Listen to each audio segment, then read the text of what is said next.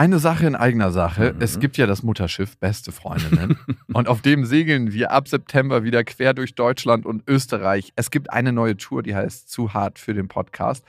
Und da kommen so ein paar Inhalte rein, die wirklich zu hart sind für den Podcast. Es gibt sehr viel Interaktion mit euch. Es wird ein Riesenspaß. Es ist immer wahnsinnig lustig, was uns die Leute danach spiegeln. Man hat einfach einen saugeilen Abend. Also wir zumindest. Wir zumindest und hoffentlich auch alle anderen. Wir hatten auch letztes Mal die Erfahrung gemacht, dass beste Vaterfreudenhörer bei der Tour waren und auch sehr viel Spaß hatten. Ja, unbedingt. Und unbedingt. irritiert waren, was wir hier überhaupt machen. ja, ganz Freunde. genau. Es gibt ja Leute, die hören beste Vaterfreunde, die kennen beste Freundinnen nicht. Mhm. Und es wird eine gesunde Mischung. Also sowohl beste Freundinnen als auch beste Vaterfreundenhörer werden abgeholt. Und ihr könnt euch jetzt die Karten sichern. Die Infos findet ihr in den Shownotes und die Karten gibt es auf bestefreundinnen.de. Und es gibt nicht so viele. Also falls ihr überlegt, macht's lieber jetzt. Eins, zwei, drei. Ich habe, ich habe lieb.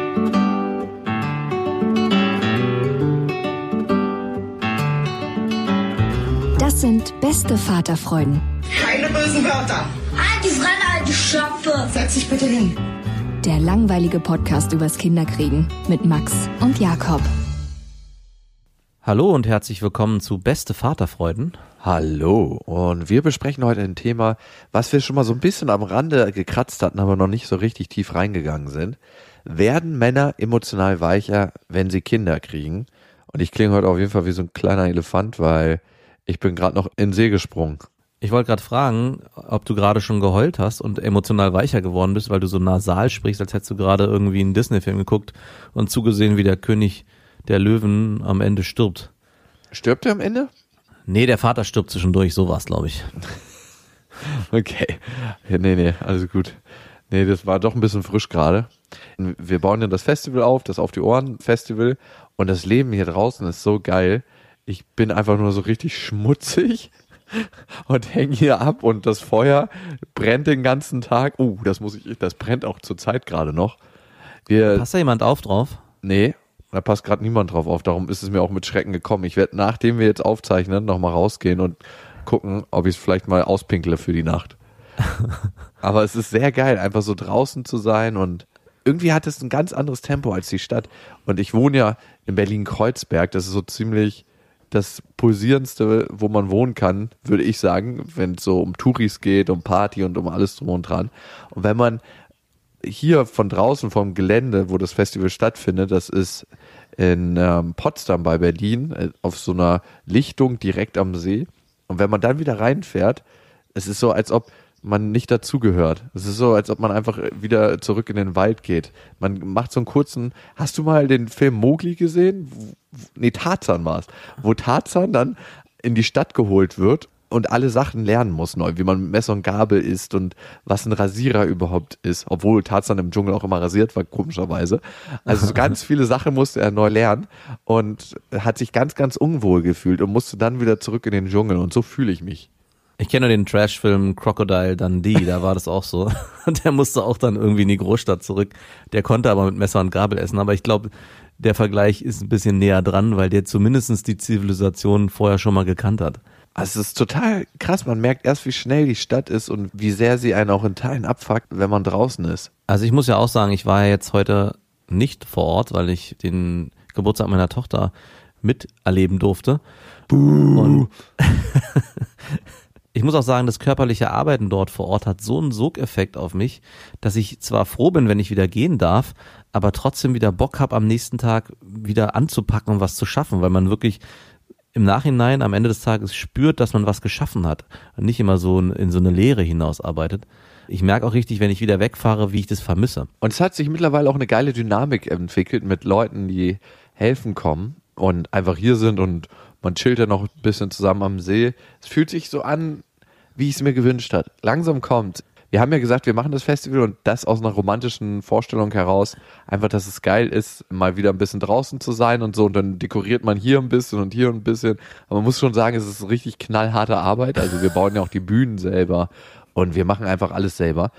Manchmal stellt sich diese Romantik ein, die ich mir vorgestellt habe, wenn man am Feuer ist oder abends noch zusammen Bierchen trinkt oder so oder zusammen baden geht und und dann ist es Auch sehr, sehr geil.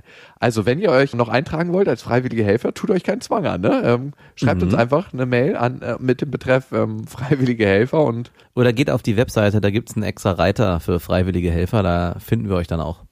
noch ein, zwei Kleinigkeiten. Ihr könnt uns natürlich abonnieren auf Spotify, Deezer und iTunes. Und bei iTunes könnt ihr uns auch eine Rezension hinterlassen. Und eine ähm, wollen wir mal vorlesen.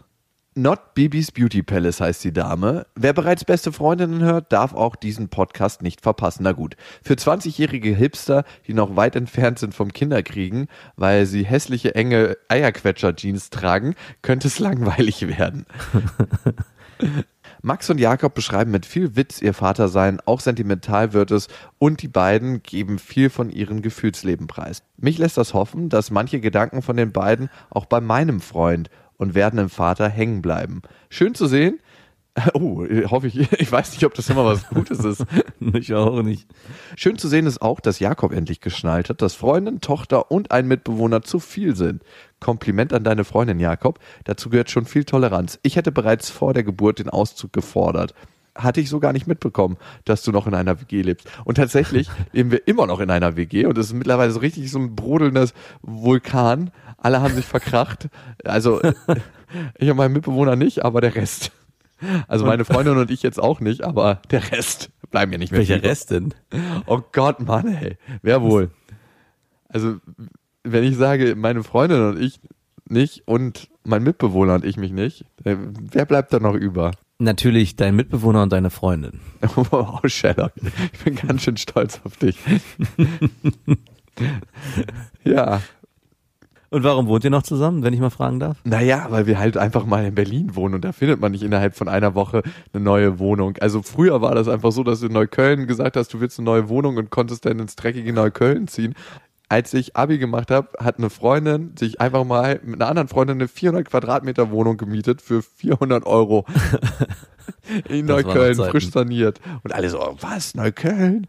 Mittlerweile sind das teils für die gleiche Wohnung 1800, 2000. Also ich frage mich, wo die ganzen Vermieter ihr Geld hinkarren. Irgendwo muss ein Riesenhaufen sein. Ein Riesenhaufen mit Geld. Ich glaube, der liegt irgendwo im Schwabenland, dieser dicke, fette Haufen. Hey, keine Vorurteile gegen Schwabenland, obwohl ich da auch nicht herkomme. Und werden Männer emotional weicher, wenn sie Kinder kriegen? Also ich habe ja vorhin schon die Geschichte von dem König der Löwen kurz angedeutet. Und mir ist aufgefallen, dass ich bei ganz blöden Kinderfilmen, wo zum Beispiel wie beim König der Löwen dann der Vater irgendwann stirbt, mir regelrecht die Tränen verkneifen muss, weil ich das Gefühl habe, das berührt mich mehr als, weiß ich noch, vor 10, 15 Jahren oder vielleicht auch als ich ein Kind war und das gesehen habe. Und ich kann mir dann immer nicht so richtig erst erklären, woher das kommt. Und im zweiten Schritt glaube ich schon, dass es mit daran liegt, dass ich eine Tochter habe und mittlerweile auch einen Sohn. Und daher würde ich die Frage von Anfang an schon ziemlich schnell mit Ja beantworten wollen. Also ich glaube schon, dass Männer emotionaler werden. Ich glaube, die Studie hatte schon mal angesprochen. Es gibt eine Studie, die hat getestet, inwieweit sich das Führungsverhalten bei Top-Managern verändert, wenn sie eine Tochter und wenn sie einen Sohn bekommen. Und die Studie hat herausgefunden oder belegt, dass wenn man einen Sohn bekommt, dann wird das Führungsverhalten des Managers tendenziell härter.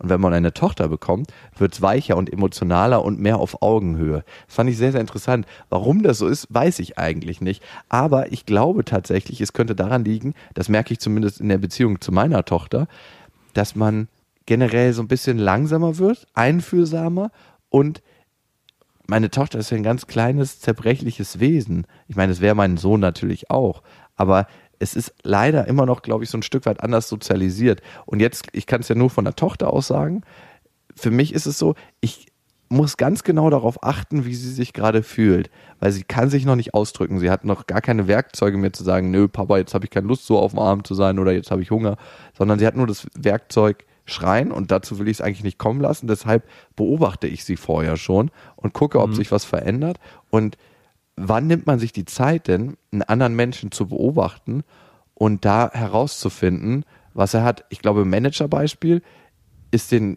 in den meisten Fällen ziemlich egal gewesen, was sie haben, sondern Hauptsache, die funktionieren. Und sobald sie dieses Wahrnehmungsmuster von ihren Kindern nehmen, können sie das auch auf den Arbeitskontext übertragen, aber halt unterbewusst. Warum das dann mit den Jungs anders ist? Vielleicht, weil sie sich als Topmanager wünschen, dass sie auch so ein harter Kerl werden, wie sie selber geworden sind. Also ich wollte gerade sagen, ich könnte mir vorstellen, das, was du gerade beschrieben hast, bezieht sich nicht nur auf Tochter oder Sohn, sondern auch auf beides. Aber ich merke auch bei mir, dass meine Tochter mich nochmal ganz anders berührt als mein Sohn. Und auch gerade so ein, Die Folge müssen wir verbrennen, dass er die nie hört. So. Nein, das ist ja nichts Schlechtes. Also ich merke schon, dass es gerade auch in der Anfangsphase, wo sie so ganz klein war und noch nicht sagen konnte, was sie fühlt oder dass sie traurig ist, sondern man das wirklich versuchen musste zu erlesen. Mädchen sind noch mal ein bisschen weicher. Ich kann es nicht so richtig beschreiben, aber es fühlt sich generell ein bisschen wärmer an, als ob sie ein bisschen näher an einen dran sind, als es ein Junge ist. Und ich habe ja den Vergleich direkt. Jetzt kann ich natürlich auch sagen, es könnte auch daran liegen, dass es mein zweites Kind ist und beim zweiten eh alles ein bisschen Das läuft so mit, ist. das zweite Kind. genau. Aber bei der, meiner Tochter ist es immer noch so, dass ich immer versuchen will, ich will fast sagen, aufzufangen. Also, und ich muss da auch immer aufpassen, dass ich nicht zu sehr in so eine Beschützerrolle und sie vor allem schützen will, was ihr so passiert. Also auch wenn sie hinfällt oder wenn sie äh, traurig ist, weil irgendeiner ihr was weggenommen hat. Letztes Mal war ich bei dir. Ja, ich, mir ist das auch aufgefallen, das wollte ich dir übrigens noch sagen. Du entwickelst da so eine kleine Echolalie und Wieso? zerstörst auch immer durch deine, ähm, durch dein Zutun eigentlich die Art von ihr mit Menschen in Kontakt zu treten. Also zum Beispiel habe ich ja mit ihr geredet und du sagst ihr dann das Gleiche nochmal, was ich ihr gesagt habe, um sie in irgendeiner Weise da reinzuschubsen. Und ist ja heute drei geworden, ne? Genau, ist heute drei geworden. Genau, und sie ist sehr schüchtern, also sie braucht erstmal, um mit Menschen wahr zu werden. Wir sehen uns ja beide immer ohne Kinder eigentlich oder zumindest äh, ohne deine Kinder, weil du ja meistens zu mir kommst zum Podcast aufzeichnen und deshalb sehe ich Marie jetzt nicht so unglaublich oft. Sie hat braucht einfach ein bisschen, um warm zu werden und ich dachte mir, in dem Moment, wo du es immer wiederholst, was ich zu ihr sage, zerstörst du die Beziehung, die ich gerade mit ihr aufbauen will oder die Reaktion, die sie gerade auf mich geben kann, weil da immer noch der Vater dazwischen, der sie in irgendeiner Weise dahin stößt, so, jetzt sag doch mal, jetzt sag doch mal Danke, jetzt nimm dir das doch mal, wenn du das haben willst, dann musst du da hingehen. Wo ich mir denke, wow, da machst du ja eigentlich diesen Erlebnisraum von ihr kaputt, wo sie gerade für sich selber guckt, ob sie Bock hat dazu, ob sie das äh, Toast haben will oder ob sie sagt, sie ist zu schüchtern und bleibt weg. Genau, das ist eine gute Beobachtung. Es ist nicht so, dass ich das immer mache. Also es ist nicht so, dass ich generell Nur bei immer dir, mal, weil du so ein schrecklicher Mensch bist, Jakob. Nein, aber ich habe schon natürlich auch dieses Muster schon oft erlebt bei meiner Tochter und sie genauso auch einfach machen lassen, ohne einzugreifen, ohne hinterher noch was zu sagen, ohne es zu wiederholen, sondern mir gedacht, ich lasse sie ganz alleine ihre Erfahrungswerte sammeln. Und dann passiert aber oft noch viel weniger. Dann ist es doch auch okay. Ich meine, vielleicht hat Das ist okay. Ich meine, ich muss auch mit ihr in dem Sinne nicht reden. Ich glaube, sie holt sich das. Meine Erfahrung ist zumindest immer, wenn du einfach weiter mit den Kindern in Kontakt bist, sie dann nicht zwingst oder so, sondern das hinlegst oder sagst, hey, ich leg das hier hin, wenn du es dir nehmen willst, dann nimmst du es dir. Und dann kann sie Schritt für Schritt auch in einer ungewohnten Situation das für sich aufbauen. So entsteht, glaube ich, eine Abhängigkeit zwischen Tochter und Vater in ungewöhnlichen Situationen, weil du ja eigentlich ihr nicht zutraust in dem Moment, das alleine zu handeln, weil du ja immer dazwischen gehst. Also ich kann auch verstehen, ich finde, du bist ein super Vater, also ich kann von Ich, dir sehr, ich sehr nehme das nicht als ich nehme das nicht als Kritik an. Alles gut. erstmal Nee, ich verpacke find's ich hier ja meine Kritik. Nee, ich find's mega spannend. Und ich erkenne dieses Muster bei deinen Eltern wieder, ne? Ich meine, als sie hier aufs Festivalgelände gekommen sind, in ganz, ganz abgeschwächter Form ist das eine, eine Form davon, so, oh Gott, wie wollt ihr das schaffen? Ich dachte mir übrigens, deine Mutter hat jetzt Geländeverbot hier. Ey, die bringt hier keinen positiven Vibe mit. Irgendwie ist das sowas, ey, wenn wir was machen, dann würde ich mir wünschen von unseren Eltern, dass sie sagen, ey, das schafft ihr. Das ist zwar krass viel Arbeit, aber gib mir mal eine Hake, ich pack hier mit an, ne? Und nicht so, oh Gott, ich, ich muss mich erst mal hinlegen, ich bin gelähmt von allem, es, es überschlägt hier. Und damit traut sie dir das ein Stück weit nicht zu und, und du traust es deiner Tochter irgendwie auch nicht zu, das so zu machen. Da würde ich gerne einhaken. Es gibt natürlich Erfahrungswerte, die ich gesammelt habe mit meiner Tochter. Und ich bin mir meines Verhaltens durchaus bewusst, dass ich natürlich versuche, sie in dem Moment eher in Situationen reinzudrängen und sie nicht alleine die Sachen erleben zu lassen, wie ich es mir wünschen würde, weil ich aber auch in der Vergangenheit ganz oft erlebt habe, dass sie nicht mehr Kontakt aufbaut, sondern sich noch mehr zurückzieht. Und, zwar wieder hin, wieder zu mir zurück oder Aber zu was ist daran so schlimm? Also, ich meine, wenn das ihr Bedürfnis ist, es heißt doch nicht, dass deine Art und Weise, wie sie die Welt sehen soll, die richtige ist, sondern du überstülpst ihr das, weil du denkst, das ist das Richtige. Vielleicht braucht sie das gerade für sich, um eine Sicherheit aufzubauen und ist in drei, vier Jahren ganz anders. Aber vielleicht bleibt sie auch ihr Leben lang so und das ist ihr Verhalten, wo sie sich am wohlsten fühlt. Natürlich könnte man jetzt sagen, ey, man muss ab und zu mal über seinen Schatten springen, um neue Erfahrungen zu machen. Ich weiß aber nicht, ob man da immer reingestoßen werden muss. Und da triffst du genau den Punkt, um dem es mir auch geht. Es ist schon so, dass man irgendwann an den Punkt kommt, dass man sich überlegen muss, lasse ich meine Kinder alles selbst erleben, jede Kleinigkeit äh, in, und gebe ihnen in allen Punkten immer Zeit oder versuche ich sie auch in manchen Situationen ein bisschen zu ihrem Glück zu zwingen, also so einen kleinen Schubser zu geben. Da, und ich habe in der sind Väter da. und ich habe in der Vergangenheit in ganz vielen Situationen erlebt und ich habe ja beides ausprobiert. Ich meine, meine Tochter ist drei Jahre alt. Ist ja nicht so, dass ich jetzt äh, bei dir aufgetaucht bin und äh, dieses Muster mir nicht vorher schon überlegt habe, sondern es ist ja eine Sache, die ich schon mache in der Hoffnung, sie ein bisschen mehr zu ermutigen, Sachen anzunehmen und Sachen auszuprobieren und nicht sich immer zurückzuziehen in das häusliche Papa, Mama also ich verstehe deinen Punkt absolut, weil es ist eigentlich genau mein Anspruch, genau das will ich eigentlich, dass meine Tochter von alleine die Sachen lernt und ich sie lasse einfach nur und das mache ich auch ganz oft. Aber ich habe in der Vergangenheit auch erlebt, dass es ihr manchmal hilft, wenn ich sie ein bisschen schubse und das ist nichts anderes, was ich versucht habe, indem ich die Sachen wiederholt habe und ihr versuche damit Sicherheit zu geben, da passiert für dich nichts, du darfst das jetzt machen, damit sie im nächsten Moment die Sache alleine annehmen mhm. kann. Ja, kann und da gebe ich dir ein Beispiel zum Beispiel aus dem Schwimmbad und daran mache ich fest. Dass ich habe sie den 10 Meter Turm runtergestoßen. Im Prinzip ist es das, ja. Also ich habe natürlich nicht den 10-Meter-Turm runtergeschoben, aber ich war letztens. Ich war letztens mit ihr und meiner Freundin und meinem Sohn auch wieder im Schwimmbad und da ist zum Beispiel so eine Rutsche, die eigentlich machbar ist für sie. Also es ist jetzt nichts großartiges, Schwieriges. Und ich versuche da schon auch, sie ein bisschen dahin zu bringen, dass sie das auch am Ende will. Und am Ende hat sie auch Spaß bei der Sache. Und du bist immer bei Kindern an dem Punkt, wie viel will ich drängen und wie viel lasse ich sie alleine erleben. Aber ich weiß auch, wenn ich sie nicht ein bisschen in die Richtung schubse, verpasst sie auch ganz viel schöne Dinge, die sie jetzt auch erleben kann, weil sie alt genug ist dafür. Und, und am Ende erlebe ich ja dann auch das Ergebnis, wie sehr sie sich freut und wie stolz sie ist. Und ich spiegel ja auch, wie stolz ich dann auf sie bin wiederum. Ne? Also es ist natürlich eine beidseitige Sache. Wenn und du das und das machst und über deinen eigenen Schatten springt, dann liebt dich Papa. Genauso und nicht anders. Aber es ist interessant, weil ich habe mich schon gefragt, ob du das auch so siehst, wie ich mich dort verhalten habe, wie du es jetzt beschreibst, weil natürlich das auch ein Aspekt ist. In dem Moment, wo ich ihr immer wieder suggeriere, du brauchst keine Angst haben, der beißt dich nicht, der hört sich nur böse an, der spricht nur laut, Zu aber der macht Frauen nichts. ist ja auch böse. Zu dir noch nicht. Dass ich natürlich auch in dem Moment so eine Art Schutzraum versuche für sie zu schaffen, in dem es für sie in Ordnung ist und sie sich bei mir dann immer die Bestätigung abholen muss, dass es jetzt auch in Ordnung ist, dass sie von dir zum Beispiel ein geschmiertes Nutella-Brot annimmt. Aber ich habe mir schon gedacht, dass du das so beobachtet hast. Und ganz, ganz wichtig, ich esse keine Nutella. Natürlich nicht. Es war veganes Schokomousse. Eine Schokokostbarkeit. Natürlich in vegan. Mit Räucherstäbchen und ganz viel Liebe drin. Aber es ist schon interessant, ne, wie sehr man auch ähm, betriebsblind wird mit der Zeit, weil man sich immer wieder in Mustern bewegt.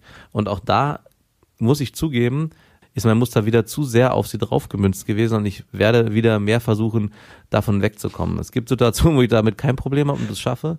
Aber mir war es auch irgendwo wichtig, und das muss ich auch zugeben, dass sie ziemlich schnell ähm, eine gute Basis zu dir hat, weil ich das wollte. Ja, und deswegen ja das hat man halt tatsächlich gemerkt. Und das spürt sie auch, glaube ich. Und da kommt sie noch mehr in so einen Zugzwang. So, so von wegen, ist, ich muss jetzt hier in irgendeiner Weise was sein, was mein Vaters Vorstellung entspricht. Sie war ja dann am Ende ziemlich zugänglich, also einigermaßen. Ja. Immer noch schüchtern, aber sie hat sich mehr getraut. Und ich bin mir sehr sicher, ich kann es natürlich nicht anderweitig überprüfen, weil ich nicht in die Vergangenheit reisen kann, das normal anders machen kann dass sie so zugänglich, wie sie am Ende gewesen ist, nicht geworden wäre, wenn ich nicht sie ein bisschen in die Richtung geschubst hätte. Weil ich das halt schon in der Vergangenheit erlebt habe, weil ich es halt auch genau anders gemacht habe, indem ich mich wirklich komplett zurückgezogen habe und gesagt habe, du guck mal hier, mach alleine. das ist hier dein Bier. Was ist wenn eigentlich, du wenn du nicht dabei bist? Wie meinst du das, wenn, wenn meine Freundin das macht, oder wie? Nö, wenn sie ihre erste eigene Rucksackreise ähm, macht, irgendwie Backpacking, Dann im Ausland, in Südamerika und du bist nicht dabei und sie kommt da in so ein Hostel rein. Da muss sie nicht per Videostream dazu. Das ist schon okay, sprich mal den Mann an der Bar an. Na, das muss sie dann selber wissen. Also es gibt nochmal einen Unterschied zwischen Überbehütung und einen kleinen Schubs geben. Ich glaube, das ist nochmal ein Unterschied. Ab einem bestimmten Punkt ist es schon so, dass ich sie auch komplett alleine lasse. Und das, wir hatten heute Geburtstag, es gibt so viele Situationen, die heute gewesen sind, wo sie dann weinend ankam und ich sage, du, äh, nicht mein Bier, ja, wenn du dich Du hast hier Geburtstag. ja, wenn du dich hier mit irgendwelchen anderen Kindern nicht verstehst, musst du das alleine klären, ja, oder wenn du keine Ahnung von dem Vater irgendwie dann, wenn der gerade Süßigkeiten verteilt, was haben willst, da habe ich nichts mit zu tun, dann musst du da selber hingehen. Also es gibt auch die andere Seite, ja, aber wie gesagt, es hat war ein Mix aus vielen Dingen, mein eigenem Bedürfnis, dass sie sehr schnell Nähe zu dir aufbauen und dass ich sie auch kenne und weiß, dass vieles schwierig sein kann, wenn man sie nicht ein bisschen schubst. Es gab auch eine Sache, deswegen habe ich es ja überhaupt erzählt. Wir waren vorher noch bei dir auf dem Spielplatz, also ich bin ja lange zu dir mit dem Auto gefahren. Habt ihr Spritzen Und wusst- gesammelt da oder was habt ihr gemacht? Genau, und ich wollte noch vorher mit ihr so ein bisschen toben, weil ich wusste, wenn sie so eine Stunde im Auto sitzt, ist es eigentlich scheiße für kleine Kinder und dachte, ich gehe noch auf den Spielplatz und mache da ein bisschen mit ihr schaukeln etc. Ja, da Und sind lass die sie da alle Junks immer in dem Häuschen drin, wollte ich dir nur sagen. Also Ja, aber da waren gerade äh, Kinder auf dem Spielplatz. Die haben schon- Kindergarten. Kinder erst die Spritzen aufsammeln, bevor ihr in den Sand geht. Und äh, hab sie da auch alleine diesen Kletterturm hochklettern lassen und sehe nur, wie sie oben alleine die Rutsche runterrutschen wollte. Und auf einmal sehe ich nur so eine kleine Kinderhand, batsch, ihr die Brille wegschlagen und sie kommt natürlich heulend wieder runter. Ist sie gerutscht deswegen, oder ist sie heulend gerutscht oder die Leiter runtergestiegen? nee, nee, die Leiter runtergeklettert alleine. Und das war schon so ein schlechter Einstieg in die ganze Situation. Das ist das Vorspiel dazu, warum ich überhaupt auch bei dir so war. Wenn sie vorher ein, ein stark negatives Erlebnis hat, und das war ja so, dann ist sie noch mehr verunsichert in neuen Situationen, als wenn sie vorher gut geerdet ist. Und deswegen war ich dann auch bei dir so, äh, ja, wie es dann auch war. Für mich ist es auch so, dass ich überlege, wie sicher muss das Gefühl sein, was ich meiner Tochter gebe und wie mutig kann ich sie auch auf Sachen zugehen lassen. Also sie kann ja noch nicht laufen. Also das ist ein bisschen schwierig. Heute bin ich zum Beispiel mit meiner Freundin aufs Gelände gekommen. Da waren die Eltern von einer Freundin da. Die Mutter ist so krass Babyfanat. Also sie hat nicht so ein übergriffiges Wesen, sondern einfach so eine ganz liebe, krass herzliche Person. Und sie kam dann eigentlich noch so nach zwei, drei Minuten und sagt, hey, ich würde sie auch gerne mal auf den Arm nehmen. Für mich ist immer so, wenn ich auf ein neues Gelände komme und für ein Baby ist sind das ja viele Impressionen, gebe ich sie dann aus der Hand oder lasse ich sie erstmal in dem sicheren Hafen vom Papa oder vom Mama, wo sie von da aus sich die Sachen angucken kann und erstmal ankommen kann. Oder sage ich, hey, sie macht jetzt gleich die Erfahrung, dass sie irgendwo anders hingeht, weiß, da ist sie auch sicher und macht dafür die Erfahrung, dass es Menschen generell mit ihr gut meinen. Und das ist ja auch eine super wertvolle Erfahrung. Und da bin ich total hin und her gerissen. Und ich will nicht, dass sie am Ende das Gefühl kriegt, dass wenn irgendwie sie irgendwo neu ist, dass ihr Vater sie dann weiterreicht oder so. Weißt du, was ich meine? Dass ich auch in schwierigen Situationen an ihrer Seite bin. Es ist ja interessant, dass du mich gerade hier äh, zusammengefaltet hast in deiner psychologischen Analyse, wie ich mich mit meiner Tochter bei dir verhalten habe und du jetzt im Nachgang exakt die gleiche Situation eigentlich beschreibst, nur für dich. Hey, wir reden hier über ein Baby, das ist was ganz anderes. ja, genau. Weil im Prinzip ist es genau das Gleiche. Voll. Gibst du ihr den Schutzrahmen als Vater oder lässt du sie selbstständig alleine die Welt entdecken und wenn es dann schief geht, musst du es dann am Ende wahrscheinlich auch wieder ausbügeln. Und das ist immer die Situation, in der du dich dann am Ende befindest. Ja, es gibt immer A, B und vielleicht gibt es dann C. Und C ist dann immer die Situation, die du eigentlich nicht haben willst. Weil sie unberechenbar wird. Und das ist immer der Punkt, warum man, glaube ich, als Eltern oft in so ein Muster verfällt, dass man versucht, Sachen zu steuern, damit man immer ein Outcome hat, der berechenbar ist. Ja? A ist Wein, kann ich mit umgehen. B ist Freude, kann ich mit umgehen. Aber was ist, wenn C passiert, was ich noch nicht kenne, möchte ich nicht. Dann lieber versuche ich das alles so einzutüten, dass es für mich passt. Und wir hatten ja vor gefühlt 20 Minuten die Frage gestellt, werden Männer emotional weicher, wenn sie Kinder kriegen? Und ich glaube, vor fünf Jahren hätten wir uns noch, wenn wir jetzt das eigene Gerede gehört hätten, auf, der, auf dem Autodach auf dem Feldweg wiedergefunden, weil wir eingeschlafen wären. Wir wären Ja, eingeschlafen, von der Landstraße abgekommen und hätten uns auf dem Feld überschlagen. Und da wir jetzt darüber reden, das ist ein guter Beweis dafür, dass wir emotional weicher werden. Nochmal zu dieser emotionalen Geschichte und emotional weicher. Ich fand es ganz schön fies vorhin, als du gesagt hast, dass das mit deiner Tochter so ist und dass es mit deinem Sohn jetzt vielleicht ein bisschen anders ist. Und dieses Gefühl, emotional nie so ganz so nah an meinem Vater zu sein, wie meine Schwestern es sind, nicht von Natur aus, weil ich nie das Gefühl hatte, so, oder es vielleicht auch nie wollte, so ganz schwach zu sein vor meinem Vater. So ganz zerbrechlich. Also, so will ich mich eh vor ganz, ganz wenigen Leuten nur zeigen, so, so, ähm, also eigentlich nie, wenn ich ganz ehrlich bin. ich würde schon gerne noch mal das ein bisschen relativieren wollen. Und zwar dadurch, dass sich einfach schon durch die Geschlechterunterschied auch im Wesen Unterschiede aufzeigen. Also mein Sohn ist einfach jetzt schon nach sechs Monaten ist er jetzt gerade geworden, anders als meine Tochter zu der Zeit war. Er ist viel körperlicher, er ist schon viel, viel roher in seinen Bewegungen, wie er Sachen anpackt, wie er auch mit mir umgeht, so wenn er, wenn ich ihn auf dem Arm habe, wie er mir in die Haare greift oder ins Gesicht grapscht, das hat viel mehr Kraft, viel mehr rohe Gewalt, so nenne ich es jetzt einfach mal, als zum Beispiel meine Tochter gewesen ist. Und ich will einfach da auch den Unterschied machen, dass Mädchen und Jungs einfach anders sind. Das heißt nicht, dass ich meinen Sohn anders emotional abholen will, aber ich glaube, dass Töchter schon noch mal ein bisschen anders in ihrer Gefühlswelt sind, als es vielleicht Jungs sind. Also ich, Ich glaube, würde das da ist schon gerne Unterschied Sozialisierung, machen. ehrlich gesagt. Also ich bin mir da nicht so sicher. Und ich meine, das ist ja auch die Art und Weise, wie du mit ihm umgehst. Und dadurch gibt es so ein, so ein Feedback-System. Also ich glaube eher, dass Ja, aber es ist ja auch die Art und Weise, wie er mit mir umgeht. Also es ist ja, ja, wie er mit dir als kleines Baby umgeht. Also ist es denn, guckt er dich viel männlicher an, als das deine Tochter getan hat? Oder wie geht er Nein, denn mit dir ja- um so? also er guckt mich nicht männlicher an, aber er ist in seinem Wesen schon weitaus grober. Ich habe es ja vorhin versucht zu beschreiben. Also es ist schon so, dass meine Tochter Ohne weicher war in ihrem Wesen. Und es, ist, Wesen. und es ist nicht so, dass ich glaube, dass es nur daran liegt, weil ich zu meiner Tochter irgendwie weicher war und zu meinem Sohn irgendwie härter vom, vom, vom Gefühl her. Woher weißt also du das? das? Das weiß ich nicht, aber einfach zu behaupten, es ist nur Sozialisierung, ist genauso äh, verquer wie von mir zu sagen, dass Junge und Mädchen nicht unterschiedlich sind. Und das ist ja nichts anderes, sage ich ja. Ich sage ja nur, da- dass sie im Wesen schon unterschiedlich sind. Und ich glaube, das zu spüren. Ich kann es natürlich nicht empirisch beweisen, weil ich nur von jedem eins habe, aber für mich fühlt es sich so an. Wow, da kommen wir in ein schwieriges Diskussionsfeld. Ich habe auch in bestimmten Bereichen das Gefühl, ich weiß halt nicht, ob es Erziehung ist oder ob es tatsächlich was mit der Genetik zu tun hat. Und ich glaube, das ist das so eine Grundsatzdiskussion und das darf man auch fast gar nicht mehr aussprechen. Es ist natürlich, und das merkst du ja auch, wenn wir zu Erwachsenen gehen, wenn man nur mit Männern ist, ist es eine ganz andere Energie, als wenn man nur mit Frauen ist. Nicht besser oder nicht schlechter, aber trotzdem ist es was ganz anderes. Und klar kann das sein, dass das jetzt alles durch Sozialisierung so gekommen ist und weil Frauen anders angepackt werden als Männer.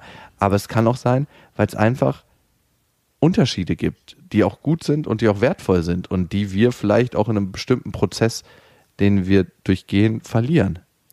Und was auch eine Polarität zwischen Mann und Frau ergibt. Und ist es nicht gut, dass es eine Polarität gibt oder Unterschiede zwischen Mann und Frau? finde das sehr gut, weil ich wünsche mir auch immer von Partnern, zum Beispiel wenn du einen Geschäftspartner hast, ne, ist es immer gut, wenn der eine Sachen kann, die du selber nicht kannst, weil man sich dann perfekt ergänzt, wie so, wie so ein Zahnrad, weil zusammen wirst du dann mehr als, als eins.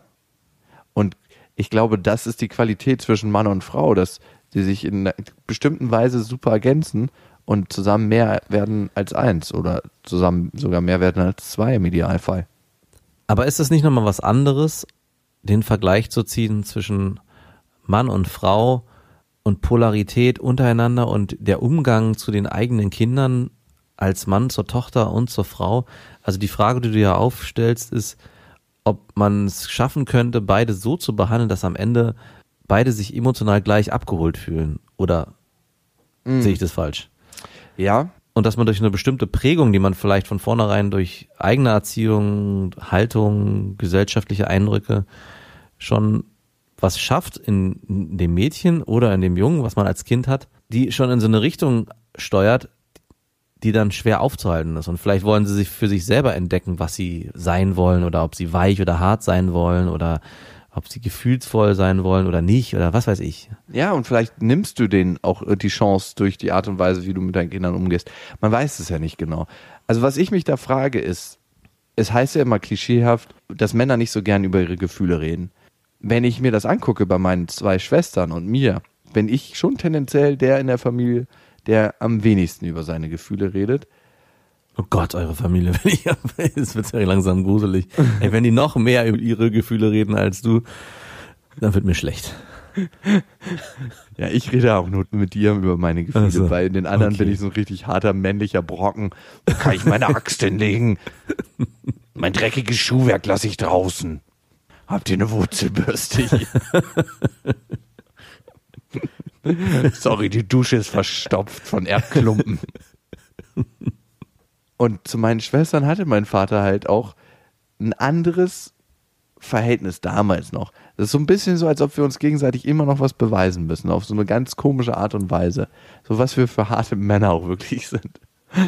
Und bei meinen Schwestern ist das halt überhaupt nicht so. Du hast nie so ein, so ein Beweisding, so was ich für ein männlicher Vater bin oder so, weil es ist eigentlich total scheißegal.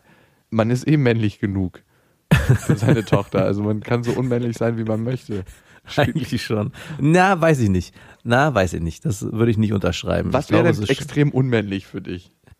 Also sehr unmännlich ist es für mich, wenn ein Mann es nicht schafft, eine klare Haltung zu zeigen und zu seinem Wort zu stehen und so ein Waschlappen ist und ständig so wischiwaschi. Das kenne ich eher von Frauen, dass man sich so umstößen lässt, ja, dass man so, na ja, hm, und vielleicht sollten wir es doch lieber so machen oder vielleicht lieber so.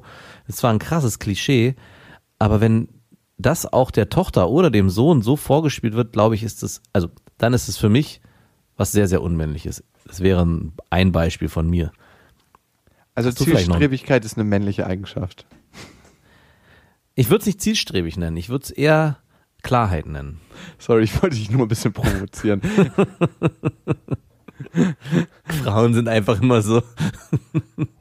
da geht's immer links und rechts. Guck mal, da ein. Vogel. Ich habe Joghurt im Rucksack, den muss ich jetzt mal essen. Oh, ich habe doch Appetit auf was anderes. Der Bus kommt, schnell rein. Was wollten wir eigentlich nochmal? Wohin fahren Und wir? irgendwie, und irgendwie bin ich total sauer auf dich. Ah, ich hab dich lieb. Nein, aber das merke ich tatsächlich, ne? Das merke ich stärker bei Frauen, dieses, dieses diffuse in der Emotion, dass sie, also bei meiner Freundin merke ich das, also beziehen wir uns nicht auf Geschlechter, ich, ich beziehen wir uns nur auf meine Freundin, dass sie so im einen Moment so richtig krass abgefuckt sauer auf mich ist. Und dann mache ich ihr zwei Komplimente oder so. Oder es passiert auch gar nichts. Und fünf Minuten später ist es so, als ob eine böse Wolke weggerauscht ist. Ich habe einmal das Fenster aufgemacht, es ist leer wieder der Raum, es ist alles wieder gut. Alles ist wieder gut. Und ich denke mir so, hey, ich stecke hier noch in der letzten, du warst sauer auf mich Emotion drin. Und du bist schon wieder in der Emotion. Es ist alles gut. Hier fliegt ein Vogel. Und das können Frauen schneller. Also tatsächlich merke ich, sich von diesem negativen Emotionsmüll befreien. Ich brauche ein bisschen, bis ich da reinkomme. Es ist immer so eher so, Entschuldigung, heute ist kein Vorwurfstag, ist immer so das Erste, was ich antworte. Und dann ähm, äh, brauche ich halt ein bisschen, um in diese negative Emotion reinzukommen. Aber wenn ich da erstmal drin stecke, switche ich nicht innerhalb von fünf Minuten raus. Und das kann sie schneller. Auf jeden Fall. Und wenn ich mir jetzt überlege, dass ein Mann so ist in der Erziehung zu seiner Tochter zum Beispiel, fände ich das zum Beispiel sehr unmännlich. Also nicht sehr unmännlich, aber das wäre eine Eigenschaft, die ich nicht unbedingt für mich haben wollen würde bei meiner eigenen Tochter. ich glaube, da sind wir bei dem Mitleid und Mitgefühl-Thema. Also Mitgefühl ist dann, wenn du auch dich total völlig auflöst. Deine Tochter kommt nach Hause, hat eine 5 geschrieben und weint und du weinst auf einmal mit. oh Gott, das ist alles so schrecklich. Und das andere wäre Mitgefühl, wenn du sagst, ja, ich kann verstehen, dass dich das mitnimmt und dass du darüber sehr, sehr traurig bist. Und dann guckt man, wie, wie man sie auffängt. Also, dass man das ein Verständnis dafür hat, aber nicht unbedingt auch in Tränen aufgelöst ist. Ja, dass man einen Halt gibt in dem Moment, ja, dass man nicht genauso hilflos ist wie die Tochter in dem Fall selbst oder das eigene Kind. Also was gibt Schlimmeres für Kinder? Und daran erinnere ich mich auch, wenn man verunsichert nach Hause kommt, zum Beispiel mit einer schlechten Note und die Eltern einem keinen Halt geben, sondern auch sagen, um Gottes Willen, was soll nur aus dir werden? Ich verstehe. Danke, Mama. Danke, Papa. Du bist zu schlecht. Du hast nur fünf geschrieben. Geh mir aus den Augen. Oder wie du schon sagst, einfach mitweinen. Was habe ich nur für ein Kind gezeugt? Du bist so schlecht. Was soll ich tun? In Missionarstellung. Ihr habt euch einfach nicht sonderlich angestrengt. Genau, das wäre nächster der Konter dazu. Ich mag euch auch nicht. Ihr seid auch schlecht. Mich mag sich eigentlich keiner. Wie sollen wir das nur alles schaffen? Ich dachte, du ernährst uns später mal. Nein, sorry. Oh Gott, oh Gott, oh Gott. Aber wie hast du dich daraus befreit? Oder bist du noch im Prozess? Ich bin da lange noch nicht raus. Ich denke immer wieder, es gibt immer so Phasen, wo ich denke, ich habe es geschafft. Und dann merke ich, verdammt, wieder. Aber dafür bist du ein ganz schöner Macher, muss man sagen, ne? Also dafür, weil äh, ich, sorry, ey, dass immer wieder eine Mutter ins Spiel kommt, aber die ist eher so der Typus, die stellt sich tot an der Autobahn. Die ist das Reh, was nicht aus dem Licht tritt, wenn das Auto auf sich zugerast kommt. Mach doch mal einen Schritt zur Seite, es sind doch noch 400 Meter. oh, was kann ich jetzt tun? Das Auto ist, Es ist so hell. so schnell. Jetzt ist es wieder 100, 100 Meter näher an mir dran. In zwei Minuten wird es mich überfahren. Oh Gott. Es, es wird auch Zeit, dass wir uns mehr mit meiner Mutter beschäftigen und mit ihren lustigen Eigenschaften. Ich habe deine Mutter letztes Mal wieder gesehen und ich muss sagen, ich habe auch viele Parallelen entdeckt vom Wesen zu meiner Mutter, aber die waren aufgeräumter. Also da muss es auch mal sowas gegeben haben, aber die ist da mehr mit sich im Reinen und akzeptiert diesen Part, also das war mein Gefühl dazu, und der zieht sie nicht mehr runter, sondern sie ist da im aktiven Prozess und kann den anders verwenden und positiv umleiten. Nenn mal ein Beispiel, weil welcher Situation war das? als sie die Situation mit ihrer Schwester beschrieben hat, die gerade in irgendeiner Schuldenfalle ist oder so, da hatte ich das Gefühl, über die Sachen, die sie sich über ihre Schwester aufgeregt hat, das sind auch Teile von ihr mal gewesen. Auf jeden wie Fall. sie vielleicht, wie sie auch mal gewesen ist, von denen sie sich aber lösen konnte und die für sie keine Relevanz mehr haben. Und Ja. deswegen regt sie sich auch darüber so auf, dass ihre Schwester da an dem Punkt noch so Probleme hat, ihr Leben in den Griff zu bekommen. Meine Mutter war selber in einer Schuldenfalle. Also Verstehe. Schuldenfalle Deutschland. Deckt auf. Ingrid Werner zu Besuch in einer Waschbetonsiedlung und er klingelt. Auf macht ihn die Katzenmama. Es riecht nach Urin. Mehrere Urindüfte vermischen sich. Ob Tier oder Mensch lässt sich nicht mehr identifizieren. Die Toilette ist zu voll gekotet. Hier kann nicht mehr ge- abgezogen werden. Leben hier Menschen und Tiere zusammen? Es lässt sich schwer definieren. Werner bahnt sich seinen Weg zu de- dem, was einmal Wohnzimmer war.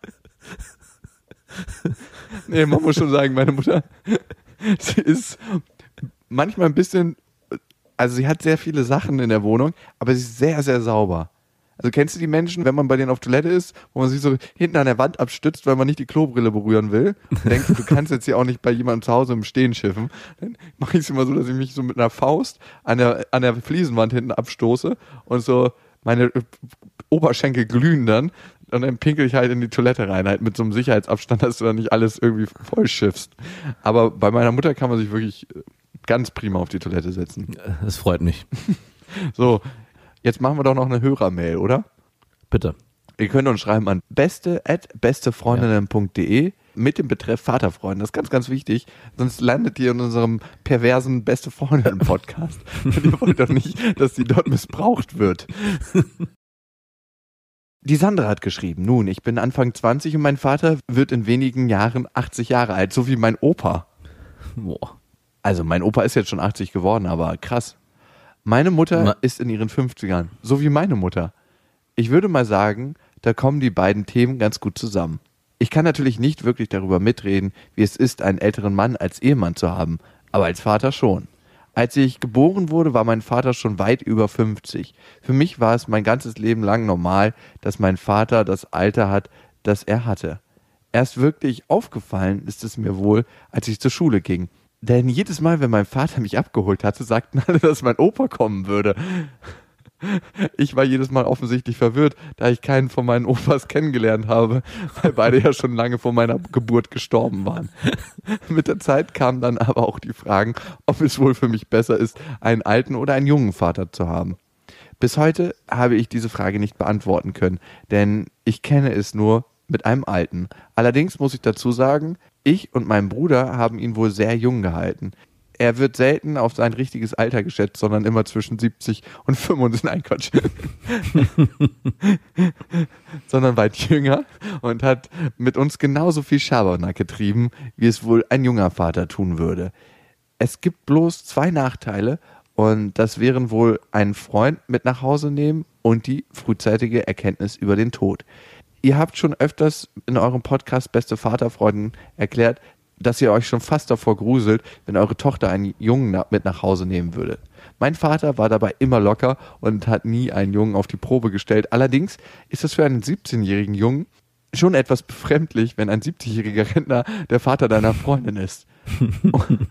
um es äh, kurz auszudrücken, Die meisten Jungen hatten vor ihm Angst, da natürlich ein alter Mann mit weißem Vollbart und weißen Haaren einen ganz anderen Eindruck von einem Jungen macht, als ein jung gebliebener Vater. Aber so einen alten Vater kannst du einfach zusammenfegen wie Klaubholz. So ein jung Ja, gebliebener, straffer Vater, der will dir doch erstmal die Hand drücken. So. So ein alter, klappriger Haufen, den weißt du sofort, da gibt's keinen Widerstand, falls es mal hier Probleme geben sollte mit So der eine Tochter. Handfest im eigenen Haushalt. Ich bin hier der Chef. Ich habe mir gerade äh, vorgestellt, dass er so Gandalf so in, mit so einem Gewand die Tür mit so einem Stab. Glock, glock. Komm rein, mein Sohn. Diesen Stab wirst du heute noch gebrauchen können. Was das mit dem Tod auf sich hat, könnt ihr euch vermutlich denken. Ich bin nun Anfang 20 und mitten in meinem Leben und, und genieße es in vollen Zügen, während mein Vater in einem Alter ist, wo die meisten sagen würden, dass es ein gutes Alter ist, um zu sterben. Und das schon seit einigen Jahren. Sorry, liebe Sandra, es kommt besonders hoch. Wir wollen darüber eigentlich nicht lachen. Ich weiß auch gar nicht, was daran so lustig ist, aber es ist irgendwie. Ich bin nur ein gutes Alter zum Sterben. Man hat doch gar keinen Bock auf den Tod. Man, wann ist ein gutes Alter zum Sterben?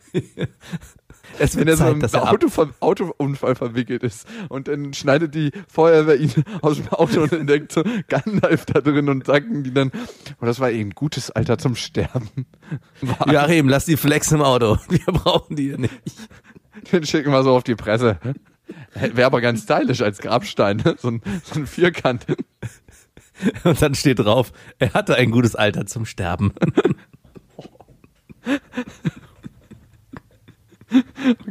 Ich, ich muss mich beruhigen. Zwei Sachen. Eigentlich drei. Das erste ist, dass ich dieses Gefühl kenne und dass diese Zeit auf den letzten Metern immer kostbarer wird. Das kenne ich jetzt gerade bei meinen ähm, Großeltern. Mein Opa meinte so, ja, du wirst niemals ein Kind zeugen. Dafür liebst du deine Freiheit zu sehr. Ich werde niemals einen Enkel von dir sehen. Und jetzt ist natürlich seine Urenkelin da, also Urenkelin meinte er. Jetzt habe ich im Moment so viel zu tun, weil es nochmal ein anderes Pensum ist mit dem Kind, dass er sie selten zu Besicht bekommt, aber ich weiß, die letzten Meter, die Tage sind gezählt. Also die Tage sind natürlich auch jetzt gezählt für mich und für dich und für alle. Aber Mhm. gerade im Alter sind es nur wenige Tage, die da gezählt sind. Also das kann ich gut verstehen, dass das irgendwie, dass ihr an völlig unterschiedlichen Punkten in eurem Leben seid. Das andere ist, dass ich immer den Eindruck hatte, wenn ich mit Frauen zusammen bin, die aus gutem Hause sind. Aus gutem Hause, wie sich das anhört. Nicht so ist aus asozial gutem wie. Hause. Nicht aus Groblosstadt wie mein Vater, sondern aus gutem Hause. Und da bekommen die Eltern tendenziell ihre Kinder ein bisschen später, weil die wollen ja erstmal studieren und so ein paar Millionchen in ihrem Medizinerjob machen. Und die Kinder haben eine an- andere Reife, wenn die so 23, 24, 25 ist, sind, wirken die manchmal schon so, ach, darüber lachen wir jetzt nicht mehr. Das ist überhaupt nicht lustig, dein Fäkalhumor. Und ich, so, ich liege halt auf dem Boden und freue mich über mich selber. Und die sind halt, haben halt schon so eine ei- andere Reife und eine Gesetztheit. Und da weiß ich nicht, ob das korreliert mit der Bildung, die sie erfahren haben, schon im frühen Alter, was sie so beim Reiten und Fechten gemacht haben, oder ob es mit dem Alter korreliert. Das ist für mich so die Frage. Und das andere ist, ich habe selbst einen Papa, zu dem habe ich 23 Jahre Abstand und zu meinem Bruder, zu meinem Halbbruder, habe ich auch 23 Jahre Abstand. Also wir sind quasi ein Paket, was drei Generationen ist, aber von einem Papa kommt. Und mein Bruder hat dementsprechend einen relativ alten Papa und ich habe einen ziemlich jungen Vater.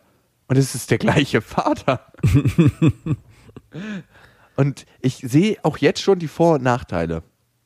Wobei man sagen muss, dass dein Halbbruder, wenn er 20 ist, immer noch einen zehn Jahre jüngeren Vater hat als Sandra. Wow, stimmt. Dein Vater ist wirklich alt. Und ich sehe da Vor- und Nachteile. Also, ich glaube, so klassische Erziehungsfehler, in Anführungsstrichen, so Dinge, in die mein Vater mich reingedrängt hat, das macht er jetzt mit meinem Bruder nicht mehr so stark. Er ist viel freilassender. Aber dafür ist mein Bruder auch manchmal so, ja, habe ich jetzt keinen Bock drauf, mache ich nicht. Du, du, du, lalala, ich bin ja mal weg. Ja, ich komme gleich. Und so eine Dreiviertelstunde später, äh, wo warst du denn? Ach, ich hätte Bock auf was anderes.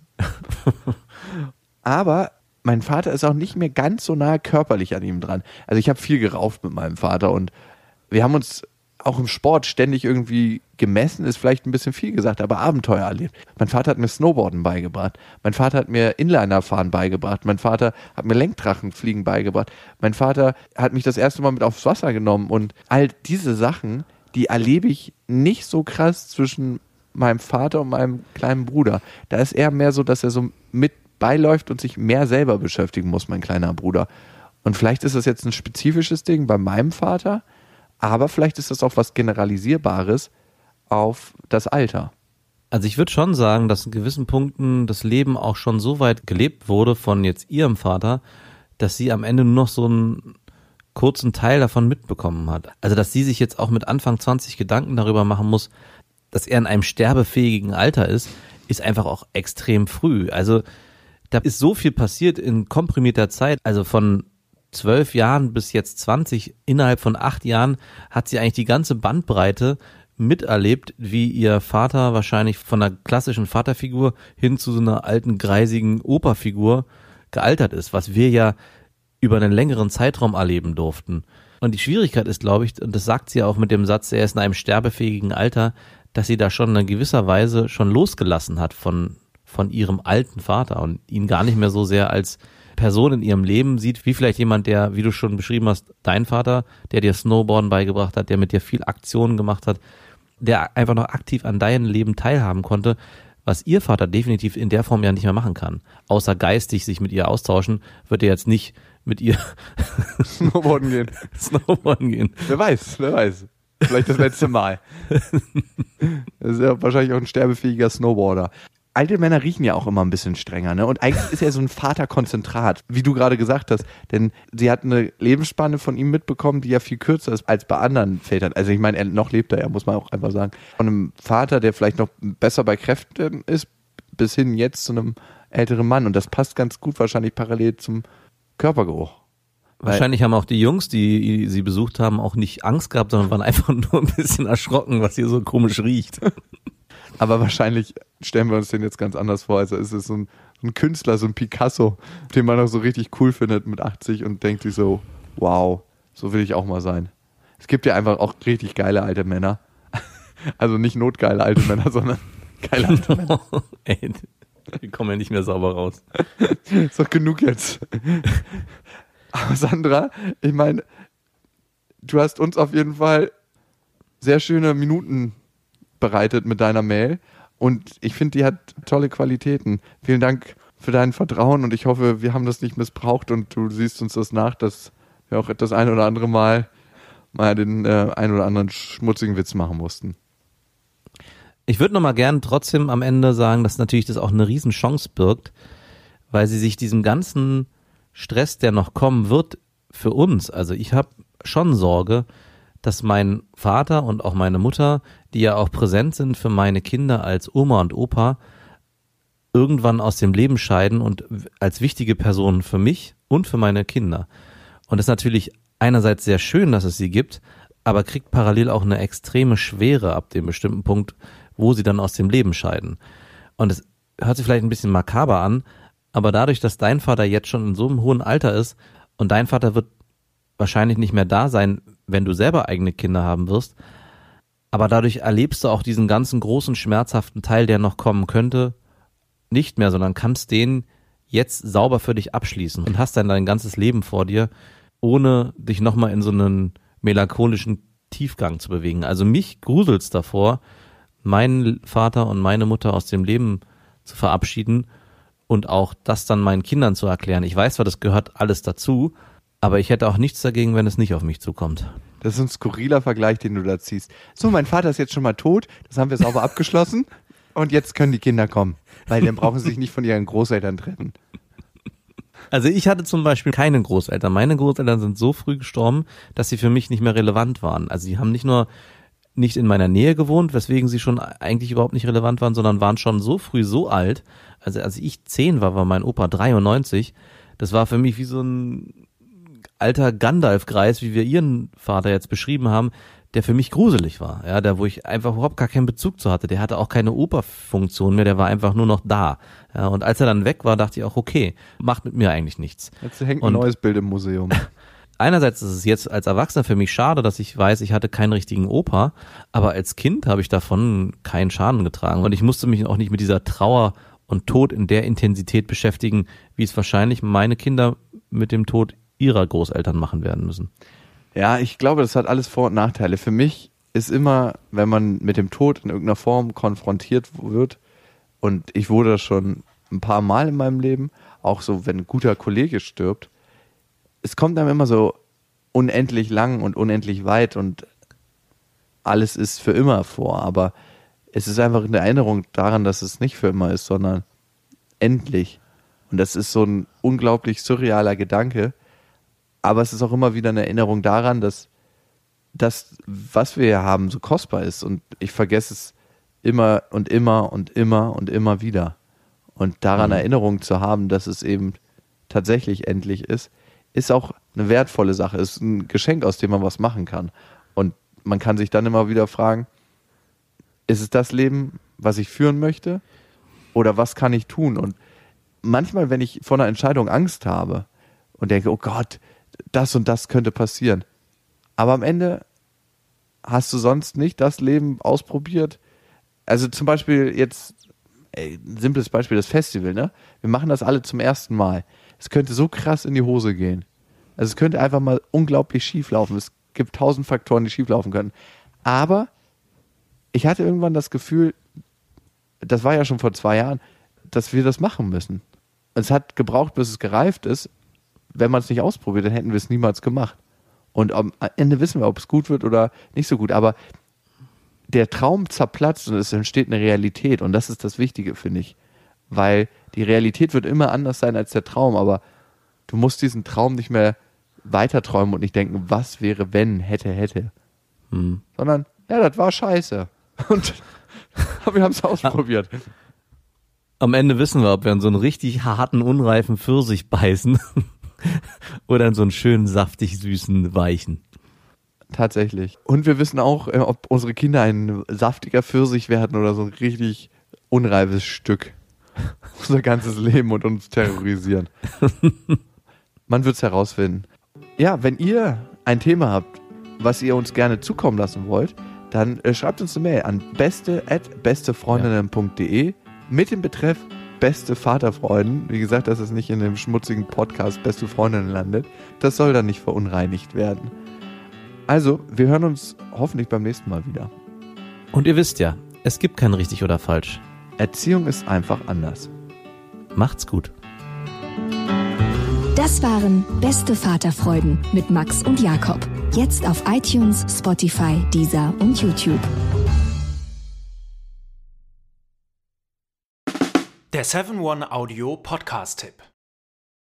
Hallo, ich bin Lynn. Und ich bin Leo. Ihr kennt uns vielleicht schon vom True Crime Podcast Mord auf Ex. Eigentlich sprechen wir da ja jede Woche über Verbrechen. Aber da gibt es ja noch ein anderes Thema, das die Menschen und uns schon immer fasziniert hat. Die Liebe. Krasse Geschichten, die wirklich passiert sind. Bonnie und Clyde zum Beispiel. Cleopatra und Caesar Oder Diana und Charles. oder halt Camilla. Liebe gibt's bei True Love aber auch nicht nur im klassischen Sinne. Es geht auch um Familie, um die Liebe zum Beruf oder sich selbst oder Freundschaft. Am besten sind ja auch eh die Filme, wo dann am Ende steht, nach einer wahren Begebenheit. Das sind so Geschichten, die kannst du dir eigentlich gar nicht ausdenken. Ja. Und das gibt's jetzt eben als Podcast. Und das Ganze heißt True Love. Ja, der Name sagt's eigentlich schon. Aus True Crime wird True Love. Krasse Geschichten, Plot-Twist und verrückte Protagonisten. Es ist also in anderen Worten ein Podcast für alle, die True Crime hassen, aber auch für alle, die True Crime lieben. Macht euch bereit für ein neues Podcast-Genre, True Love. Oh, ich kann es gar nicht abwarten, euch die Geschichte zu erzählen von zum Beispiel dem Jungen, der nach seiner Mutter gesucht hat. Jahrelang, auch wenn ich wahrscheinlich dabei heulen werde. Oder die Geschichte von Sissy. Also der Film ist nichts dagegen. Ab dem 20. Oktober, überall wo es Podcasts gibt, True Love. Echte Geschichten, wahre Liebe. Voller Werbespruch, oder? Ja, aber es ist ja auch schön. Der Podcast macht ja glücklich. Ja, deswegen jetzt am besten direkt abonnieren.